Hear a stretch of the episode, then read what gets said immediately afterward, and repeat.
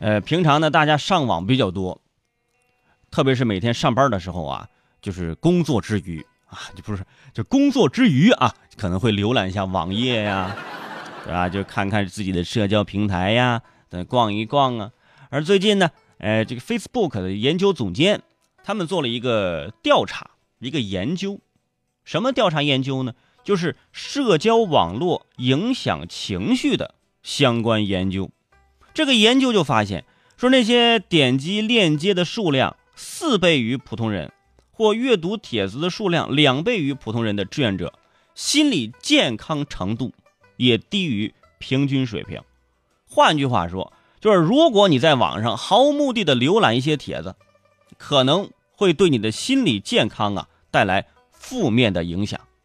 哎，我觉得这个调查就说的很对，这浪费时间呢。Facebook 的这种行为的确很洒脱，就像这烟盒上印着“吸烟有害于健康”一样。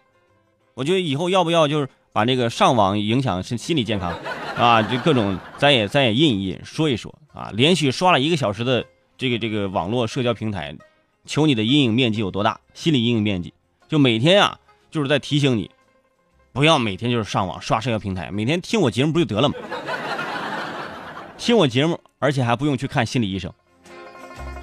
其实不仅仅是这个 Facebook，就是微信也算，QQ 空间也算，以前还有什么人人呢？啊，这都社交网络平台，对吧？这推特这这这都算，这都算微博，这都算。就当你漫无目的的刷各种社交网络，就本来就会容易让人产生负能量，所以有效缓解这种负面情绪的最好办法，就是就是逛淘宝，对不对？而且我还我自己不用做研究，我就敢说，啊，如果说你平常就是没事逛逛一些这个呃社交平台，可能心理健康这个指数降低。如果你天天逛淘宝的话，我还说我还知道你卡上余额越来越少呢。